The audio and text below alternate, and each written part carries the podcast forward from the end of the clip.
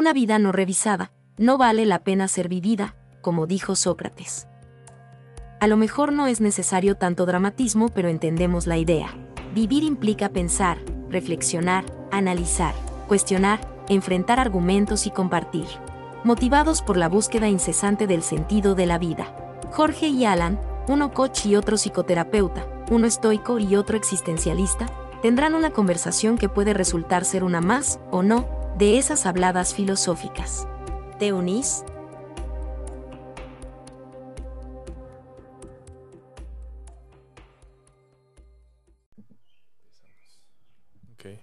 Hay, un tema que tenemos pendiente, que de hecho la última vez que me lo comentaste por medio de WhatsApp, yo dije, claro, tiene todo el sentido del mundo que hablemos de esto. Em, pero vamos a dejar que pase ese camino. Eh, bueno, hemos hablado de, de, muchas cosas. Por aquí, ¿sabes qué? Es impresionante. Pasan por lo menos tres a cuatro veces por semana recogiendo chunches. Lo cual es muy bueno. Sí, sí, sí, claro. Nada más que cuando uno está grabando, no quiere que se escuche. Em, me dijiste que una vez, hace unas semanas, te preguntaron cuál es la diferencia entre el coaching y la psicología. Sí. Coaching y, psicoanálisis. Sí. Y mi propuesta para vos es que construyamos cuáles son las diferencias, en dónde convergen, cómo es que ayudan, eh, cuáles son las cosas a tomar en cuenta eh, y ver qué surge a partir de esto. Sí, eh, yo, yo, tengo mis definiciones particulares y cuando me preguntan por el coaching, y aquí vos me vas a ayudar a pulir o transformar o sustituir mi definición, yo siempre les planteo que el coaching desde mi visión ignorante del del tema es primero, me parece bastante focal, ¿ok? O sea, me parece que van detrás de algo, o sea, que... Y vos alguna vez me lo dijiste hablando de otra cosa, que vos necesitas como ir detrás de un objetivo, ¿verdad? Y por otro lado, que tal vez el coaching, y me, aquí me corregís, no está demasiado interesado en la historia. Mm. O sea, hay, el deseo que me parece que aparece más fácilmente en el coaching es el de, el de que la persona se mueva, supere, o sea, se corra, o sea, de que realmente yo lo veo así como un movimiento, ¿verdad? O sea, algunas de las cosas que probablemente a vos tus coaches eh, te buscan para resolver, sin duda tienen una historia, todo lo tiene. Pero yo siempre me imagino el coaching diciendo, ok, pero tenemos que resolverlo que no lo vamos a historizar, no vamos a hacer esto que yo llamo arqueología psíquica. O sea, ¿por, qué? ¿por qué? Porque vamos para adelante, no vamos para atrás. E, eso también es un poco la marca de mi modo de hacer terapia, pero creo que en el coaching es como un must. O sea, me parece que el, que el coaching es coaching en la medida que resuelve. O sea, es como, es como algo que resuelve. Y de pronto alguien podría decir, la terapia no resuelve. Sin duda, pero no me parece que sea el objetivo. Sí, o sea, creo que hay otros objetivos además de resolver. Y si ya te vas al psicoanálisis, esa historización es fundamental, o sea, no te la puedes brincar, no puedes caer como en el día presente. Claro. Entonces, cuando me preguntan por coaching, y bueno, ahora que las personas saben que vos y yo estamos trabajando en este proyecto, yo les digo, bueno, pues no es algo que yo me siente a hablar con Jorge, o sea, él no me ha explicado qué es el coaching, pero yo pienso, escuchando cómo él concibe las cosas, que el coaching va para adelante y busca resolver, como que busca ayudarle a la persona como como a volver a un estado que perdió y entonces vos como que los llevas ahí de nuevo o construyen algo diferente. Esa, esa sería mi definición de coaching si mi vida dependiese de eso. ok, vamos a ver. Em, sí, y, es correcto. Em, desde mi manera de verlo, el coaching es, una, es un acompañamiento que facilita el proceso para que una persona pase de una situación actual a una situación deseada en el coaching deben de existir objetivos general para un proceso y específico en cada sesión que coloca el coachee o la coachee. eh, sin objetivo en una sesión no ocurre. O sea, no, no, no tenemos conversaciones sobre nada. Yo como coach no ando buscando eh, asociaciones, em, no ando poniéndome creativo eh, solo porque sí. Yo tengo que, si, si bien en una sesión podría llegar una persona a decirme, hey Jorge, la verdad que hoy no sé de qué podemos conversar por el día a día X, Y o Z, al inicio me fijó un objetivo general sobre él podemos construir. Em, el coaching es una herramienta que le permite a las personas, si están viviendo una buena vida, vivir una extraordinaria. O sea, apunta a los niveles más elevados de, la autorrealización. Okay. Es, es, es, una, es un modelo de, cognitivo-conductual. Okay. O sea, es como, ok, entendemos que tu forma de pensamiento está construyendo una realidad ¿Cómo podemos actualizar esa forma de pensamiento? Es sistémico, entonces también entiende que eh, al alterar algún marco, al alterar alguna creencia, algún pensamiento, actualizar eh, algo de la situación actual, va a tener un impacto en el sistema completo. Em, y sí, se enfoca sobre todo en la estructura y no en el contenido. Cuando hablamos de la estructura es los marcos sobre los cuales la persona se rige para atender la vida y acercarse a la vida que quiere vivir en, dado, en un contexto dado. El contenido es la historia. O sea, y sobre la historia eh, no hay mucho que hacer, es una versión de la realidad. Entonces nosotros cuando escuchamos historias, lo que hacemos es enfocarnos en la estructura, ¿ok? ¿Qué tiene que ser cierto en el mundo de esta persona para que, eh, para que opere de esta manera? Ahora, el, el coaching tradicional hace eso. Situación actual, situación deseada, reunamos los recursos para que alcances eso y se acabó. El meta coaching, que es lo que yo practico, es el modelo de coaching de la Sociedad Internacional de Neurosemántica, tiene sus bases en PNL y neurosemántica. O sea, ¿qué es PNL? Es un modelo de excelencia humana, es un modelo de comunicación, es un modelo de, de comprender la estructura de la experiencia subjetiva y mm, llevarla al siguiente nivel si es útil, alterarla si no es útil. La neurosemántica lo que viene a poner es una mirada sobre los significados. Eh, la neurosemántica lo que dice es los seres humanos es cierto. Eh, por la forma en que pensamos, tenemos ciertos comportamientos. Pero es que no solamente se queda ahí, tenemos la capacidad de reflexionar y con esto crear significados. Y es mucho más complejo que simplemente, si usted quiere mejorar sus hábitos, eh, piense diferente. Si usted quiere tener una figura más esbelta, vaya y haga ejercicio. Eso es como lo obvio, eso es a nivel de comportamiento, del hacer.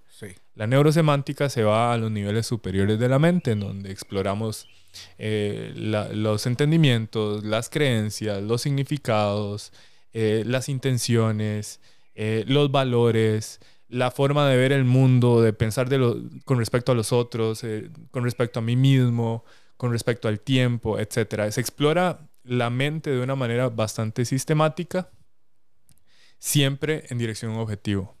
Con todo esto lo que quiero decir es que eh, el meta coaching a mí y a las personas que practicamos meta coaching nos faculta para dar un acompañamiento más integral.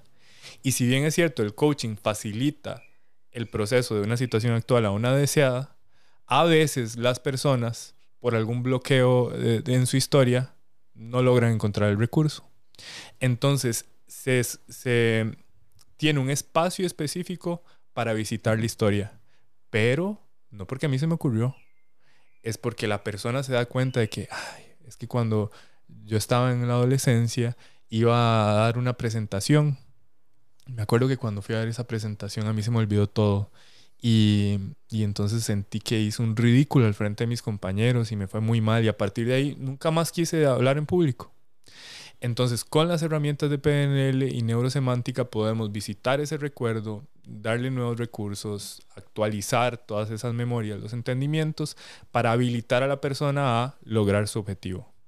Pero eso no ocurriría si la persona no me dice a mí, eh, en una sesión, básicamente, lo que ocurre es que definimos un objetivo bien formulado en donde exploramos eh, la importancia, las motivaciones, eh, la clarificación de, ok, yo quiero ser mejor persona, ¿qué significa para vos ser mejor persona? Yo quiero ser mejor líder, ¿qué significa para vos ser mejor líder? Eh, exploramos lo que nosotros llamamos la matrix de su mente. Eh, verificamos si hay algunos obstáculos, si tiene los recursos, si hay compromiso, cuál va a ser la evidencia para, para de haber logrado esto, como para trazar un norte. Y una vez que tenemos ese pequeño contrato dentro de la sesión, empieza a ocurrir la intervención. Y la intervención, como te digo, depende de qué traiga la persona. A veces puede ser una simple planificación, a veces puede ser una confrontación, un reto, a veces puede ser eh, algún patrón de PNL, que es básicamente una meditación guiada con un objetivo específico, eh, ya sea para lograr distinguir el valor personal de los externos para lograr poder personal, para lograr motivación, intención, enfoque, eh, congruencia, eh, cambio de creencias, eh, eliminar algún, algún recuerdo traumático, inclusive curar alguna fobia. Pero de nuevo, al mismo tiempo que lo estoy diciendo, soy consciente de que esos son como procesos terapéuticos. Pero el coaching no es terapia no es que yo ofrezco a las personas, hey, venga, yo le curo una fobia.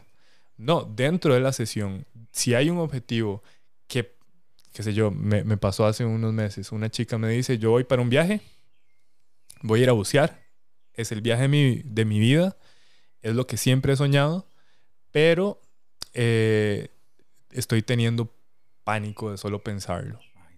Y, y, yo ya he buscado otras alternativas, pero no lo he logrado superar. Em, y entonces yo le ofrecí un par de sesiones en donde trabajamos ese estado al que ella estaba aspirando y este, con algunas técnicas le ayudé a eh, superar esa, ese estado de bajos recursos que tenía para ir a disfrutar de, del viaje de sus sueños. Pero bueno, ahí estaba el objetivo. Sí. Ella sabía lo que quería. Si la persona no tiene fuerza yoica, o sea, no tiene voluntad, eh, no es sujeto de, coaching, si la persona no tiene los recursos necesarios para hacerse cargo de que una vez que pase por la puerta, ya es su responsabilidad, no es sujeto de coaching. Normalmente las personas que me buscan tienen, eh, tienen un sentido de responsabilidad sobre su destino, tienen claridad de qué es lo que quieren y qué es lo que no quieren y tienen compromiso. Em, algo, algo una pregunta que, normal, que he hecho para verificar si realmente la persona tiene esa voluntad para actuar en dirección a sus objetivos es, si vos supieras las respuestas, si vos tuvieras las herramientas, ¿harías esto por tu cuenta? Si la respuesta es sí, es sujeto de coaching, si la respuesta es no, va para terapia. Ok. Es una súper buena explicación además. Compartís un montón de niveles que obviamente los que no estamos inmersos en ese ámbito no conocemos. Yo te voy a decir cuál es la frase que más me hace pensar en que una persona debería irse a buscar un coach, ¿ok? Que es manejo del tiempo. Ah, sí inmediatamente. Cuando a mí alguien, sea en una mesa de una cena o en la fila del supermercado o en la consulta, me dice, yo creo que mi gran problema es el manejo del tiempo, yo le digo, yo creo que podría buscarse un coach. Sí, Ni siquiera sé cómo lo hacen, pero algo me dice en mi cabeza que eso es, es más eficiente y más, no sé si fácil es la palabra, pero cuentan con protocolos más sofisticados para, para intervenir en ese tipo de situaciones eh, que me atrevo a decir, y obviamente que ningún colega se sienta eh, afectado porque estoy hablando en nombre propio.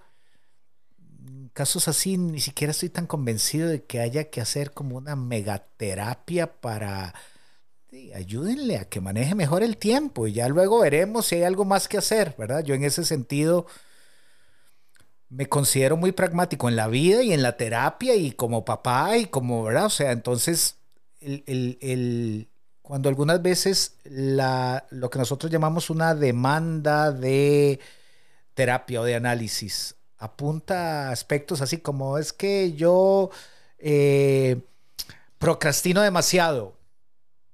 Bueno, tal vez habría que explorar el coaching, ¿verdad? Porque, digamos, estoy seguro que es por algo, segurísimo. La pregunta es si usted ya ha recibido dos amonestaciones de su trabajo, quizás haya que resolverlo pronto, porque a lo mejor lo que nos va a tomar descubrir de dónde viene su procrastinación va a suceder posterior a que lo echen. Entonces vamos a resolver eso y ya en otro momento se verá si vale la pena como hacer esa, esa gran historia. El, el psicoanálisis, que es a lo que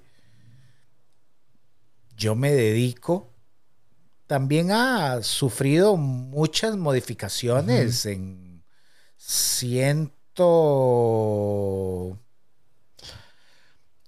La, gente suele, los estudiosos suelen plantear el nacimiento, el génesis del psicoanálisis en el momento en el que Freud publica su texto La interpretación de los sueños. Ese texto él lo escribe en 1899 y lo publica un año después. O sea, ese texto nace con el siglo XX. En 1900, él lo hizo a propósito. Él lo hizo a propósito. O sea, él le pidió a su, a su casa de publicación que lo hiciera en el 1900, no en 1899, porque él estaba convencido de que iba a cambiar la historia de todo. El, libro fue un desastre de ventas, o sea, no lo compró nadie. Los que lo compraron se aburrieron de leerlo muy rápidamente. Los que sí lo leyeron les parecía casi eh, superstición. Y hoy diríamos que el tiempo se encargó de darle la razón. No diría luego de su muerte, porque Freud ya era bastante reconocido en vida, pero cada, cada investigador que ha deseado devolverse a ese texto a tratar de comprender si lo que él estaba planteando tenía sentido, hoy goza en algunos puntos hasta de validación neurocientífica, lo cual tiene su belleza. No todo el psicoanálisis, ¿ok? Hay ciertas ideas de Freud podríamos decir que no tienen ya sentido histórico, o sea, es algo que, que en aquel momento sucedía y ya ahora no sucede tanto, digamos, la concepción que él tenía de, de lo que para él era una familia deseable, claro, estaba muy marcada por su tiempo. O sea, Freud no se enfrenta a relaciones, por ejemplo, ya constituidas del mismo género. Entonces, cada vez que él se acerca a esos temas, de, claro, está hablando de, un desconocimiento, pero es un desconocimiento histórico, sí. ¿verdad? El psicoanálisis para mí, llevándolo a la definición más básica de todas, Jorge, la más, más básica de todas es es un método de investigación para ser inconsciente, para ser consciente de lo inconsciente. ¿Todo lo inconsciente? No, no. Porque el mismo Freud asegura que hay, que hay, hay material inconsciente que debe ser inconsciente. O sea, no, no conociendo más sobre tu interior vas a estar mejor. Porque algunos aspectos que están en tu inconsciente reprimidos, más bien te conviene que sigan reprimidos. Entonces no es como, como agarrar un pico y empezar a darle a una pared a ver hasta dónde caemos. No, o sea, hay un método que es el psicoanálisis, hay, una, hay un marco teórico que es la teoría psicoanalítica y hay un deseo que parte de una premisa. La premisa es muy sencilla. Todo lo que creemos que somos y sabemos podría no ser porque la conciencia para Freud, conciencia en minúscula, no estoy hablando de conciencia así como la conciencia del esoterismo, del budismo, no, no. Ser consciente de las cosas para Freud es algo que dice bastante poco de vos, o sea, es un sector muy pequeñito. O sea, nosotros somos, y él es una frase muy famosa de él, el yo no es amo de su propia casa. Él lo dice en algún momento. Queda a entender ahí que si nuestra casa es nuestra mente, el yo lo dejan como estar ahí como en la entradita de la casa. O sea, el, yo, el yo no se, no se adentra demasiado. ¿Por qué? Porque adentrarse en nuestra psique es ir hacia los terrenos de lo inconsciente. Y en lo inconsciente hay mucha información que está ahí por algo. ¿Ok? Entonces no necesariamente se trata de develarlo todo. O sea, esa, creo que puedo decirlo con algún grado de propiedad, ni siquiera sería deseable ir detrás de eso y es materialmente imposible, además. Es materialmente imposible, ¿por qué? Porque tu inconsciente está registrando información desde el momento en el que algunos dirían de que sos expulsado del cuerpo de tu madre y otros un poco más eh, eh, arriesgados dirían, no, no, hay, hay, registros previos, hay registros previos. Un alumno directo de Freud, Otto Rank, él escribe un texto que le valió que Freud lo hiciera echado del movimiento psicoanalítico. Freud era bastante... Eh, eh, digamos, no, no, era, no, era, muy tolerante con, con, la, con las ideas, con, como con la gente que no pensaba exactamente igual que él. Otto Rank escribe un libro que se llama El trauma del nacimiento. Y el libro explica precisamente que muchos de nuestros padecimientos psíquicos surgen de ese cambio de hábitat, como del hábitat del, digamos, vamos a decir, amniótico a este, ¿verdad? Y a Freud eso le parecía superstición. Ah. Entonces Freud le dijo, eh, o usted se retracta ese texto o, se mueve y él dijo, me muevo. Y bueno, ya ahí empezaron a surgir todo otro tipo de escuelas psicoanalíticas. Pero bueno, el psicoanálisis sería eso. O sea, cuando una persona busca un psicoanalista, va a trabajar, o sea, no puede no internarse en su inconsciente. Hay gente más hábil, hay gente no tanto, hay gente que ya cubierto cosas de su inconsciente sin, sin ni siquiera saber que Freud existe, ¿verdad? Hay personas que son intuitivamente muy buenas y te cuentan ciertas explicaciones de cómo ellos ven cómo funciona su psique que son hiper sofisticadas. Y pues sabrán que Freud existe, pero nunca se han acercado a la teoría para, como para crear eso. Ya si nos vamos a un psicoanálisis, que sería, digamos, el que últimamente es el que me tiene más, eh, eh, digamos, eh, sí, diría interesado, que es el jungiano, Jung diría, hay algo más importante que conocer tu inconsciente, que es ¿Ah, integrar los aspectos de tu personalidad que vos, por ejemplo, rechazás de vos mismo. Mm. O los que no querés que se noten que él diría, no, o sea, para que usted llegue a conocerse a sí mismo, tiene que abrazar todo eso. O sea, usted no puede editarse, porque donde usted se edita, no va a poder utilizar la frase me conozco, porque solo conoce un pedazo, usted tiene que conocerlo lo más que se pueda, no completo no, pero lo más que se pueda. Entonces, para Jung, el trabajo del psicoanálisis es integrar, por ejemplo, integrar opuestos, o sea, integrar el amor y el odio, integrar la construcción y la destrucción, integrar mis impulsos más eh, sublimes y mis emociones más bajas. Él dice, es que todo eso es usted. Ajá, es, una aceptación pero de todo, pero de todo, de todo. Y según él, en la medida que vas integrando todos esos aspectos, porque ojo, el concepto de personalidad, Jorge, suele ser pensado como algo ya dado, ahora que utilizabas el término estructura. En psicoanálisis también utilizamos el término estructura. No hace referencia a lo que vos dijiste, sino, para explicarlo en un minuto, cada ser humano posee una estructura psíquica diferente. Dentro del psicoanálisis contemporáneo, que es el que a mí me tocó estudiar, hay tres estructuras, lo cual quiere decir que todos los seres humanos estamos en alguna de esas tres y son estructuras que no son, no son eh, intercambiables. O sea, digamos, los, diríamos, los que estamos dentro de la estructura neurótica, moriremos neuróticos. O sea, porque no es una enfermedad, ¿no? es una estructura. O sea, entendé, por eso el término es tan pesado. O sea, es lo que sostiene algo. ¿okay? Entonces está la estructura neurótica, está la estructura psicótica, que es la que tiene que ver con presentaciones, diría, más dramáticas, como la esquizofrenia, la paranoia, algunos incluyen ahí el autismo. Y está luego la estructura perversa, que es, digamos, para no quitar mucho tiempo del episodio, es como nuestro modo de nombrar lo que en otras categorías podríamos llamar sociopatía o psicopatía, pero es, un poco más oscuro que eso, pero es, es por, por ahí anda. ¿Ok? Es, a lo que las personas llamaríamos eh, las personas que naturalmente son malas, entrarían ahí.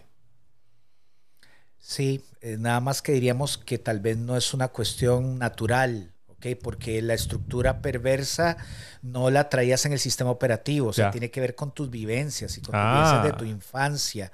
De hecho, hay una, hay una psicoanalista inglesa eh, que diríamos que es la que fundó el psicoanálisis con niños, y ella aseguraba, basándose en Freud, que de alguna forma los seres humanos casi que nacemos en un, como en un modo muy perverso y que nos van culturalizando para dejar de serlo, que entonces el perverso sería alguien que no lo hicieron bien. Entonces se quedó como en ese estadio previo. Qué loco, ¿verdad? Porque ahora cuando te estoy escuchando es como, al final de cuentas también, el concepto de bueno, malo, malo igual perverso, este, es algo humano. O sea, no existe fuera de la concepción de cómo deben de ser las cosas de los seres humanos y ha venido evolucionando con, con el tiempo también. Lo que era malo hace un siglo, eh, hoy no es tan malo o no es malo del todo. O sea, todo va cambiando, es un, es un concepto. Eh, cuando te estoy escuchando hablar de estas estructuras, nosotros en, en Metacoaching eh, utilizamos también algunas maneras de, de poder leer la, personalidad o los filtros de percepción de la realidad de las personas. A esto le llamamos metaprogramas, que son como los niveles superiores que ya se han integrado en nuestra manera de ver la vida, en nuestra cosmovisión, que nos hacen ver las cosas en blanco-negro, en pesimismo-optimismo, en algo global o algo muy específico eh, una inclinación a entender las cosas por qué o una inclinación a actuemos. Las personas reactivas o las personas proactivas. En fin, hay 72 filtros eh, que nos ayudan a poder comprender cómo es que alguien está estructurando su versión de la realidad y a partir de ello poder no solamente empatizar, tener una conexión, ok, este es el filtro que está usando, sino también hacer una intervención de flexibilización de esto en, nuestra manera de ver el comportamiento humano, la condición humana, eh, hay una serie de premisas. Entre ellas es que los seres humanos cambiamos. Eh, no, no, es como que hay alguna parte de lo que hacemos que nos diga, no, esta persona ya es así. Mm. Hay una esperanza en el cambio, hay una esperanza en que cada quien tiene los recursos necesarios para lograr eh, lo que se propone hay una visión en donde nosotros simplemente escuchamos la historia de la persona y sabemos que la historia que nos está contando es su versión de la realidad, no es la realidad, eh, pero al mismo tiempo su versión de la realidad le está ayudando a buscar satisfacer sus necesidades, tiene intenciones siempre que está actuando en dirección a algo. Y todo esto eh, nos ayuda a poder tener un acercamiento, como diría Carl Rogers, eh, con, una, con un apoyo positivo incondicional en dirección al cambio que quiere lograr esta persona. Ok, sí, sí, y, y, y, cuando yo te escucho a vos explicando este tipo de cosas, digamos, tu, tu, modo mismo de ver lo que haces es muy del coaching. O sea, lo que quiero decir es que tiene mucho que ver también como vos ves el mundo. Ah, sí. ¿Verdad? Yo, yo... Antes de que avances, sí. E, es, em, el mismo Michael Hall, el creador de la neurosemántica, dice, todo el mundo puede saber de coaching, pero no todos pueden ser coaches. Ahí está, ahí está.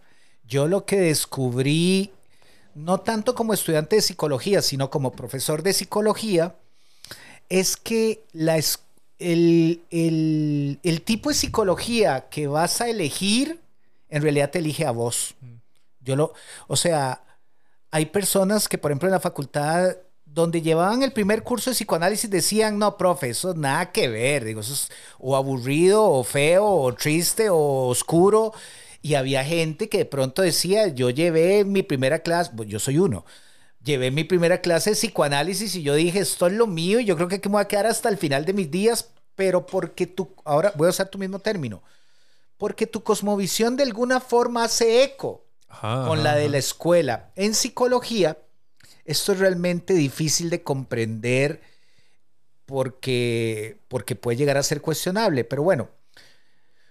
Nosotros no podemos hablar de una psicología porque en realidad lo que nos encontramos son tendencias o escuelas o modos de ver las cosas que algunas veces no coinciden totalmente. Si uno, si uno hace un recorrido histórico, la psicología ha pasado por diferentes momentos y cada uno de esos momentos ha creado un tipo de psicología particular, ¿verdad? Tanto es así que en este momento, bueno, hay personas que hablan de que ya hay como un quinto movimiento. Yo no lo he explorado tanto, pero hubo un cuarto movimiento de la psicología, que es la psicología transpersonal. Y la psicología transpersonal lo que venía de algún modo era a plantear que había que ir más allá del, sujeto. ¿Verdad? O sea, que, que había que tratar de comprender. De hecho, podríamos decir que Jung es bastante transpersonal. ¿En qué sentido? De que nos está pidiendo ponerle atención a lo que va más allá como de tu vida cotidiana.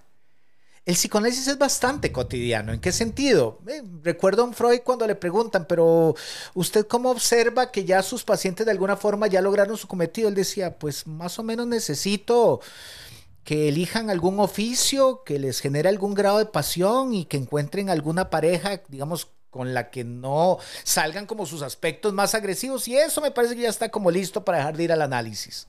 ¿Ves? Es súper cotidiano. Sí. Yo hoy puedo decir, 20 años después de atender gente, que de, de alguna forma tiene razón. La gente o anda preocupado por lo laboral y eso se extiende a su relación con el dinero, su relación con, con jubilarse o obviamente con el tema de las relaciones y las relaciones de pareja son todo un tema que en mi caso además porque a mí el tema me ha interesado a nivel de investigación, pero me atrevo a decir que muchas personas que en este momento van para el psicólogo el psicoanalista van muy motivadas por algo que tiene que ver con sus relaciones. O sea, es, es un tema bastante coyuntural del ser humano occidental. En Oriente no tengo la menor idea que están lidiando con. Entonces, lo, que quería decir es que eh, yo, yo no elegí el psicoanálisis, ¿me entendés? O sea, yo es que yo nunca pensé en no serlo. O sea, es que no había plan B. O sea, cuando a mí me explicaron psicología cognitivo-conductual, yo escuchaba a la profe y decía, sí, sí, sí, sí. Digamos, no, me parece descabellado lo que ella está diciendo, pero yo no, esos no son los criterios de análisis que yo quiero utilizar. ¿Por qué? Porque me parecían, y lo digo en un sentido respetuoso, me parecía que ella, ella estaba observando un nivel muy superficial, lo cognitivo. Ojo, estamos hablando de un momento donde, por ejemplo, las neurociencias no tenían mucha fuerza, Jorge. Okay, estamos hablando de los finales de los noventas. O sea, sí, sí, o sea, vamos a ver, y, la psicología cognitivo-conductual nace siendo súper práctica. Es como, atendamos esto, resolvámoslo ya. Lo cual, lo, lo cual hace maravillosa y yo sería el primero en salir a la calle si alguien intenta que eso desaparezca. ¿Por qué? Porque yo, yo mismo como terapeuta me he visto beneficiado muchas veces de referencias que yo tengo que hacer donde yo le digo a la persona, vea, yo creo que usted necesita un psicólogo cognitivo.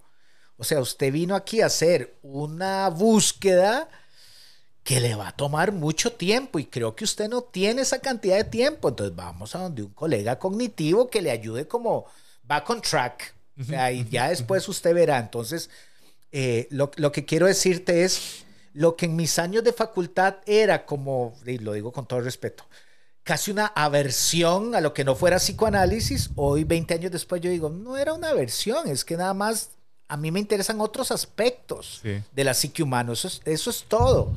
O sea, pude con los años darme cuenta que el cognitivo tiene un ámbito de trabajo, que el humanista tiene un ámbito de trabajo, que el transpersonal, que el conductual así heavy, conductual, conductual también, para trabajar un, no sé, un vicio, un hábito, digo, de un conductista, y que te, que te modifique esa conducta, ¿verdad? Entonces, el psicoanálisis para mí no fue una elección, no fue una elección. O sea, yo empecé a escuchar a mis profesores, describiendo lo que al psicoanálisis le importaba, y yo decía, es que eso es lo que a todos debería importarnos. Y después me di cuenta que no es cierto, o sea, me interesaba a mí. Y bueno, eso obviamente se vuelca, se vuelca en la consulta. Una, una, algo que a mí me genera mucho orgullo, Jorge, es que el hecho de que yo haya intentado incorporar conocimientos filosóficos a mi consulta hace que las personas que me buscan a mí también vengan con búsquedas filosóficas. Claro. ¿Ok? Que, que tienen que ver con aspectos mucho más existenciales.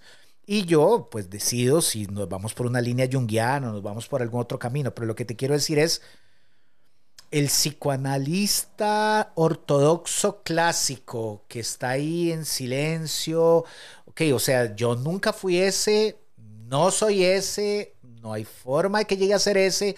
Está bien que esos existan, está, perfecto. De hecho, yo mi psicoanálisis lo hice con alguien así, ok, para darme cuenta que no es a lo que yo podría dedicarme. Pero el psicoanálisis, o sea, para mí está más vivo que nunca. Eh, se, se oye un poco snob, pero creo que no le sirve a todo el mundo y no todo el mundo va, digamos, como a encontrar algo valioso en el psicoanálisis, pero la experiencia me demuestra que vos podrías no mencionar tres conceptos de Freud y beneficiarte, no tenés que saber de psicoanálisis para que te ayude el psicoanálisis. Sin duda, sin duda. Ahora que estabas mencionando el cuarto movimiento de la psicología, el, el, el meta-coaching, la neurosemántica está inspirado en el tercer movimiento, el, el movimiento del potencial humano. Ah, ok. En donde no, no pretendemos trabajar con las personas que aún no, no han encontrado recursos, sino más bien es acompañar a las personas a que florezcan en una experiencia plenamente humana. Eso quiere decir de, ah, mira, estoy viviendo una vida bien, quiero una vida extraordinaria. Entonces, una de las razones por las cuales me buscan es, eh, mira, yo estoy bien, tengo trabajo, tengo ingresos, tengo pareja, estoy viviendo una vida como la sociedad dicta que hay que vivirla, pero no es suficiente. Quiero más. Y sé que puedo más, pero no sé cómo llegar ahí.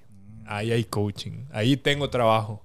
Eh, eso es solo como un ejemplo. eh, O sea, es- estamos apuntando a la autorrealización, a los niveles superiores de la experiencia humana, como lo hablaba Abraham Maslow. Sí. Por otro lado, cuando, cuando hablabas sobre cómo el psicoanálisis te eligió, te, te quiero confesar algo. Eh, una de las cosas que más impacto han tenido en mi vida eh, ha sido ser acompañado por un psicoanalista. Ajá, yo, yo sí me beneficio de esos espacios de psicoanálisis. Y también entiendo por qué es que a ciertas personas no les sería tan útil, porque se necesitan de mucha autorreflexión, se necesita de paciencia, eh, se necesita de eh, cierta, como lo mencionaste en algún episodio, cierta, cierta introversión, ¿verdad? Ah, sin duda. Eh, porque la atención no debería estar afuera, debe estar adentro para poder ir hacia los niveles en donde todavía no hay luz y poner un poquito más de luz, etc. Yo creo que, vamos a ver, yo entiendo por qué es que cuando nace cierta corriente de pensamiento, sobre todo que tiene que ver con la psique humana, eh, llega a haber tanta rivalidad con otras formas de pensamiento, porque claro, es una versión que tiene cierto nivel de investigación, ciertos fundamentos, ciertos marcos teóricos, etcétera, eh, cierta rigurosidad que facultan a un profesional para eh, acompañar a un ser humano en una, en una posición de vulnerabilidad. Eh, y no dudo que hoy en día haya eh, muchas personas que, que, con unas cuantas certificaciones ya quieran ejercer el, el, la profesión de, de, coach o ni siquiera tener certificaciones y simplemente utilizar la etiqueta de coach, Sí. lo cual ha hecho que, que para muchos eh, se empieza a generar una mala fama en torno a esto. Igual con la PNL. Pero si te pones a ver con el tiempo, los que no son dedicados, los que no son responsables, se van quedando. Y asimismo también con la psicología, o sea, los que no se dedican no van a tardar demasiado tiempo en, en, la carrera. Eh, yo creo que eso es un buen indicador para que las personas se den cuenta de, mira, ¿cómo hago para generar confianza en buscar apoyo profesional, ya sea de terapeutas, psicoanalistas o coaches? Fíjense en la carrera. Hoy en redes sociales es tan fácil como poner el nombre y ver reputación, eh, preguntarle a personas que ya han estado en procesos, ver casos de éxito, etcétera, y es una muy buena manera. Es que hoy hay demasiada oferta para que alguien pueda para que alguien pueda verse acompañado por, por otra persona. Y bueno, viene la parte de afinidad, como vos decís. El hecho de que vos tengas la filosofía como parte de tu kit eh, definitivamente atrae a personas con esa, atrae a personas y a otras más bien les genera un efecto de, ¿verdad? Como más bien de, de, repele porque no consideran que sea, que sea pertinente. A mí, vieras que yo con los años he ido poco a poco desprendiéndome de la, como de ese impulso a defender lo que hago, ¿me entendés? O a defender mi profesión. Lo que quiero decir es, eh, digamos, eh, de pronto yo puedo estar en algún espacio social y alguien que no sabe a lo que me dedico, hey, de pronto menciona así como, hey, yo no creo en la psicología, porque digo, esas cosas todavía se oyen. Ah, sí. sí, sí, sí. Mira, es que en otro momento de mi vida yo probablemente hubiera pedido la palabra. ¿Ah. O sea, yo hubiera dicho, eh, ok, ¿verdad? O sea... Cuénteme más. De, ¿De dónde viene eso? ¿Verdad? Hoy en día, que a mí me pasa que de pronto, eh, hace unos meses, eh, yo, yo, publiqué una, publiqué una, una, una pequeña entrevista que me hicieron y en eso un colega me envió varios comentarios de un, de un grupo cerrado de psicólogos donde se estaban burlando de, de cómo de cómo en, en, un, en un canal seguían entrevistando a un psicoanalista. O sea, ¿qué, qué, es eso? O sea, que, ¿verdad? O sea, porque algunos colegas piensan que el psicoanálisis es como, como, como la de, de, como la no sé, de piedra, ¿verdad? Porque históricamente está primero, eso sí es cierto. El, el psicoanálisis fue primero que el conductismo. Pero sigue evolucionando. Ah, claro, claro. Y entonces yo, yo le decía a este colega que me mandó la imagen, yo le decía, mira, yo, creo que eso nace más de la ignorancia que de otro lado. O sea, también es como muy loco como cuadrarse, ¿verdad? Como ponerse los, los como ponerse los, los, los guantes y, ¿verdad? O sea, yo, yo le decía a mis alumnos, yo, yo tuve una etapa de, una etapa de profesor que disfruté mucho. Eh, creo que es una de las actividades que más he disfrutado en mi vida y dejé de hacerlo porque lo dejé de disfrutar. Pero en el momento en el que lo disfruté, yo le decía a mis alumnos, yo me casé con mi esposa para no tener que casarme con ninguna idea ni con ningún autor. o sea, yo le agradezco al psicoanálisis todo lo que, ha, lo que me ha permitido hacer mi vida, pero no le debo nada. O sea, y si en algún momento alguien sale con una comprobación científica de que todo sobre lo que el psicoanálisis está basado es eh, imposible sostener, pues agarraré mi maleta y me moveré para otro lado y habrá algo que pueda explorar. ¿verdad? O sea, no, no, no siento como ese impulso a como decir, no, el psicoanálisis es más que lo cognitivo. No, no es ni más ni menos. O sea, son, son modos de ver las cosas. También tiene límites, también tiene un lado oscuro, también tiene sus contradicciones, ¿verdad? A mí el psicoanálisis me gusta porque, como bien decís vos, me parece uno de los mejores ejercicios de introversión, porque de corazón pienso que todo el mundo se vería beneficiado si hace un poquito de introversión. ¿ok? No necesariamente tiene que ir 10 años a terapia para eso, pero sí me parece que algo que los introvertidos hacemos por default, que es estar viendo para adentro y que muchas veces eso más bien se vuelve un hándicap, ¿ok? Hay personas que creo que si pudieran ver un poquito para adentro encontrarían cosas interesantes que les explican, ahora sí, el porqué de ciertos comportamientos y de ciertas conductas y de ciertas cogniciones, ¿verdad? Porque eso, según el psicoanálisis, está como backstage, o sea, está detrás. Ahí donde vos tenés un, un, proceso cognitivo, detrás hay un inconsciente que te puede explicar algo ese proceso cognitivo, ¿ok?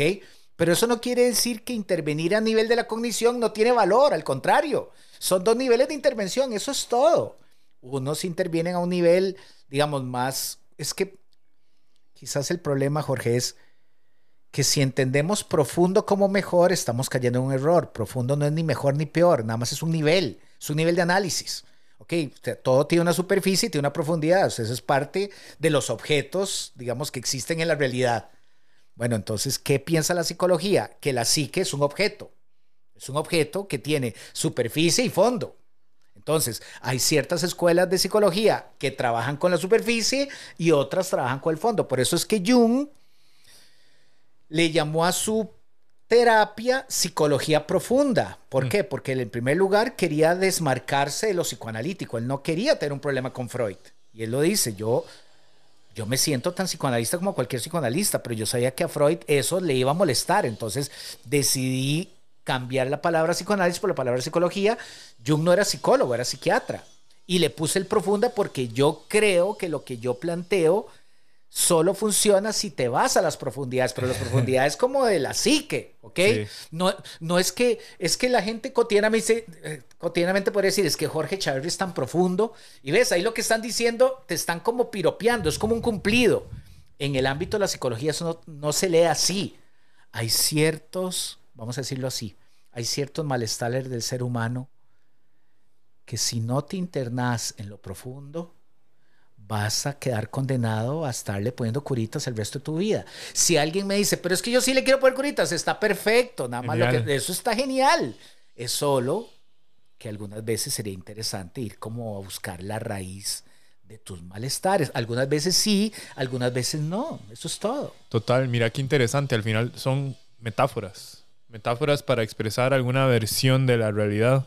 Cuando expresas eh, la profundidad de, del consciente e inconsciente.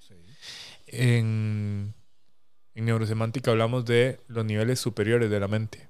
Ah. Meta del griego superior. Claro. Los niveles elevados.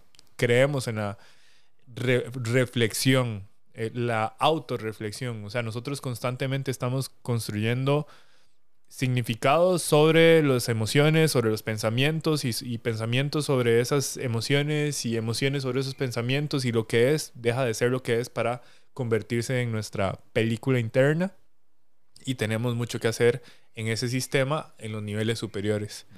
Eh, pero bueno, como te digo, al final son solamente metáforas y para expresar algo que, queremos lograr en esta vida hay una, un par de distinciones más que me gustaría hacer. Ya hemos hablado sobre el coaching, sobre el psicoanálisis, sobre terapia. Y hay versiones de acompañamiento llamadas consultoría y mentoría. Y la consultoría tiene que ver con algún experto que te dice qué es lo que tienes que hacer. Ok, directivo. Es directivo, es totalmente directivo. Te dice, usted quiere lograr esto, haga uno, dos, tres, cuatro. Eh, y eso se ve mucho a nivel eh, empresarial, ¿Cómo le llamaste a eso? Consultoría. Consultoría. Pero incluso aplica para ciertos movimientos dentro de sesiones. No sé si esto aplica también en, en terapia, pero en coaching hay momentos de consultoría. En donde, por ejemplo, una persona quiere ponerse un emprendimiento y yo tengo el conocimiento, entonces puedo abrir un espacio después de haber planteado un objetivo y compartir, ok, si usted lo que quiere es abrirse una sociedad anónima, ¿Por qué me voy a guardar mi conocimiento si eso va a acelerar su proceso? Genial. Entonces hago un, espacio de consultoría. Eh, y luego viene la mentoría. La mentoría es el rol de alguien que tuvo una experiencia similar a otra y al compartir esta experiencia le vas a ahorrar tiempo, le vas a acelerar el proceso y le vas a evitar errores, fracasos. Entonces viene ese espacio para contar alguna historia afín a lo que está planteando el coachee o la coachee y eh, hay un espacio de mentoría. Una historia tuya. Sí, sí, algo que yo pasé, qué sé yo. Una vivencia. Estamos hablando sobre cómo lidiar con la adversidad. Ok. Eh, una persona que eh, ha tenido algún asunto que, que le ha defraudado. Y entonces este, ya empezamos a conversar, empezamos a tener la sesión de coaching, ya plantea qué es lo que quiere lograr al final de la sesión. y entonces yo le puedo contar alguna historia en donde yo me había planteado tal meta, luché por ella, eh, hice todo lo que estaba en mi poder, me había ilusionado al respecto y a la hora de las horas algo pasó que hizo que no lo lograra. Y cómo internamente lidié con eso. Entonces Eso es una mentoría. Cuando yo cuento mi historia de cómo hice para lograr algo, superar algo, atravesar alguna situación. Eso no es muy común, pero se vale cuando... Es que eso también depende, ¿verdad? De, de la situación, el coachee o la coachee, eh, qué es lo que necesita. Porque como hemos hablado dentro de este espacio, se necesitan ciertas habilidades, hay ciertos marcos de referencia, hay un nivel muy profundo de escucha, escucha profunda, escucha sagrada, como, como le decimos, eh, preguntas de diferentes tipos, eh, un nivel de rapport y acompañamiento en donde la, la, sesión fluye de cierta manera, hay mucha confianza, hay seguridad, hay eh, un acompañamiento bastante enriquecedor para la persona para que pueda soltar todo lo que tiene y dependiendo de lo que suceda hay recursos. Entonces, como te digo, el coaching per se lo que busca son objetivos. Sí. Para lograr estos objetivos tiene tres recursos, tres movimientos dentro de eh, eh, el proceso, que es espacios para eh, prácticas terapéuticas como los patrones de PNL, espacios para consultoría en caso de yo tener el expertise de algo que está buscando la persona y mentoría para cuando a lo mejor alguna historia inspira eh, y se logra el objetivo. Yo, yo utilizo algo similar a, al tercer modelo que acabas de compartir que se llama... Mentoría. Sí. Eh, y yo lo aprendí en un muy breve momento de mi, de mi búsqueda profesional donde me aficioné muchísimo por la hipnoterapia. Mm. Entonces me pareció que lo más apropiado era aprender, digamos, cómo estaba sostenido teórica y prácticamente la hipnoterapia. Y bueno, afortunadamente encontré un instituto que desafortunadamente ya no existe, pero era maravilloso. Y en esa academia utilizaban como, como padre de ese tipo de hipnoterapia a un, a un, vamos a decirle, un investigador, apellido Erickson. Hay un psicólogo muy famoso, Erickson, no es ese. Ok. Sí, yo, yo también creía que era el mismo, después me di cuenta que hay... Eh, qué, qué extraño, porque Milton Erickson es el padre de la hipnosis.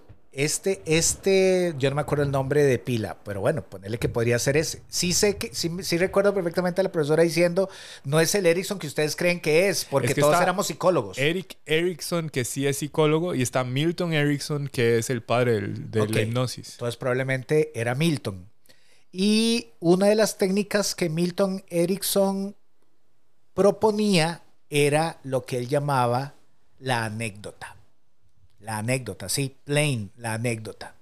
que es donde vos realmente puedes enseñarle al otro que no, no, no estás diciendo que recorriste ese camino, sino que hay algo de tu camino que suena parecido al camino del otro y que en dado caso vos obtuviste de haber atravesado ese camino X o Y cosas que las pones en consideración del otro en caso de que podrían ser de ayuda o no. O no. Pero siempre de un nivel y ahora sí muy, hasta me atrevería a decir, más solidario que terapéutico. Sí. Lo que vos explicaste como segunda, como que es el, las, el consultoría. Consultoría.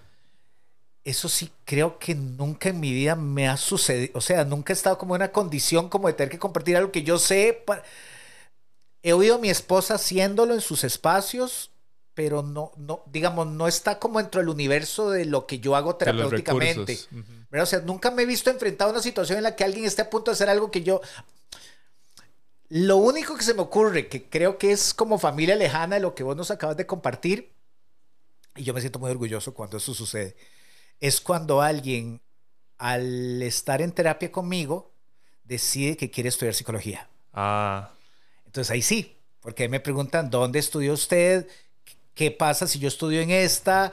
¿Hasta qué nivel de verse? Entonces ahí alguna vez estoy diciendo, bueno, yo estudié aquí, usted quiere estudiar aquí, esto, ¿verdad? Entonces es como lo más parecido a una consultoría, pero ahí no estamos en terapia. O sea, tanto es, no estamos en terapia que ni siquiera estamos en una consulta hablando de eso. Ya, ya, ya, es off the record. Sí, yo le digo a la persona, bueno, ¿qué tipo de psicología quiere usted practicar? A lo que usted quiere, yo le invitaría a que busque las mallas curriculares de esas cuatro universidades vea, vea como qué le ofrecen y me las manda y yo le puedo decir desde mi conocimiento cuál podría ser más apta para lo que usted quiere hacer como psicólogo. Eso sí me ha pasado, digo, no me pasa mucho. Ah, pero, me imagino que no sé si a lo mejor algún paciente te dice, eh, vieras que yo siempre he querido ser esa persona que lee, pero me cuesta tanto y vos tenés técnicas para leer, a lo mejor compartirlas, eso es un rol de consultoría. Técnicas para leer diferente. Ajá, como para ayudarle a alguien a generar el hábito para leer. Es vacilón, a mí eso nunca me ha sucedido. Bueno, si te pasara y tuviera la oportunidad y lo hicieras, ese sería un rol de consultoría. Yo sí recomiendo, o sea, a mí sí me sucede que la gente me dice, es que a mí me gustaría leer a Jung. Bueno, yo pienso que podría empezar por ahí. O es que a mí me interesa el existencialismo. Bueno, empezaría por ese libro. Ajá. Pero siempre es muy, casi yo diría, el ámbito de lo, de, lo cultural. Ya. O sea, no es algo como que esté impactando tanto el espacio terapéutico. Total, total. Mira, eh, solamente como para terminar de encerrar eh, el marco sobre el cual ocurre el metacoaching, y ahora que mencionaste a Milton Erickson, la razón por la cual lo conozco es que eh, se modelaron a tres terapeutas para construir las bases de la PNL. Uno fue Virginia Satir, Sistemas Familiares. Sí, sistémica. Ajá. Eh, sobre todo la habilidad del rapport, o sea, hacer sentir a las personas muy cómodas y en confianza dentro de su terapia. El segundo fue Fritz Perls, Gestalt, por sus modelos sistémicos de las cosas. Y el tercero fue Milton Erickson, por el lenguaje. De hecho, en honor a él se llama el modelo Milton. Es el lenguaje hipnótico. Eh, y basado en eso es que se hacen los, los procesos de patrones de PNL. O sea, así es como yo hago una intervención de PNL con el modelo de Milton. Qué interesante. Y definitivamente dentro de las sesiones, a la hora de compartir, a la hora de eh, hacer un reencuadre, o sea, un cambio de significados, a la hora de ofrecer opciones, hay mucho lenguaje hipnótico para que la persona pueda ir integrando. Vamos a ver, simple y sencillo. Hay una premisa que yo uso. Nadie recibe un consejo de quien no lo pidió. Todos sabemos lo que es en la calle, contarle algo a un amigo o una amiga y que nos digan, lo que usted tiene que hacer es esto, lo que usted tiene que hacer es lo otro. Y nosotros bloquearnos. Es como, ¿qué le pasa a esta persona? O sea, ni siquiera me está escuchando. Dentro de un espacio de estos, nosotros no damos consejos.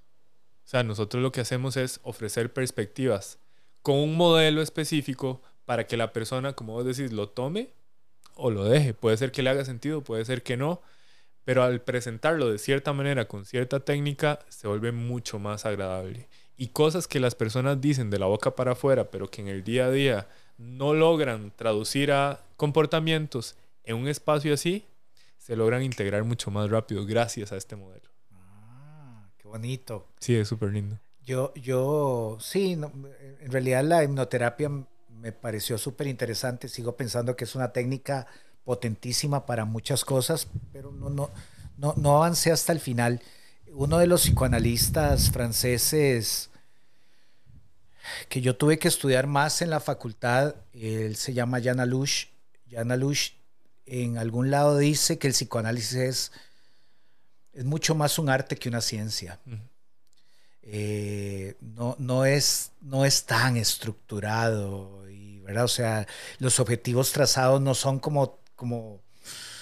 Sí, los objetivos pueden moverse en una misma sesión cuatro veces, ¿verdad? Entonces, lo que quiero decirte es que hay colegas que sí tienen un modo muy estructurado de hacer psicoanálisis y el psicoanálisis afortunadamente lo permite, pero cuando uno lee las biografías de Freud, cuando uno lee las biografías de Jung, de Lacan, de estos como superhéroes del psicoanálisis, vos escuchás que ellos, o sea, eran de ellos, que nadie los malentienda, pero estaban, estaban realmente experimentando e improvisando.